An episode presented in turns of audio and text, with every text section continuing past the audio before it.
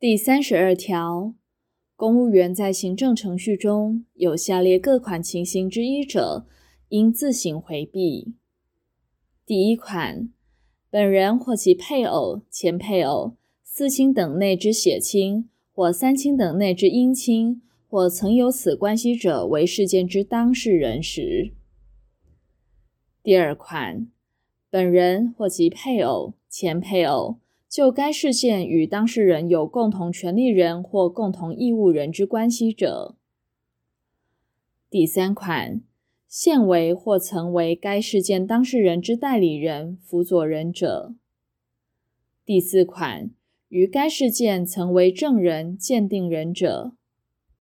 第三十三条第一项，公务员有下列各款情形之一者，当事人得申请回避。第一款，有前条锁定之情形而不自行回避者；第二款，有具体事实足认其执行职务有偏颇之余者。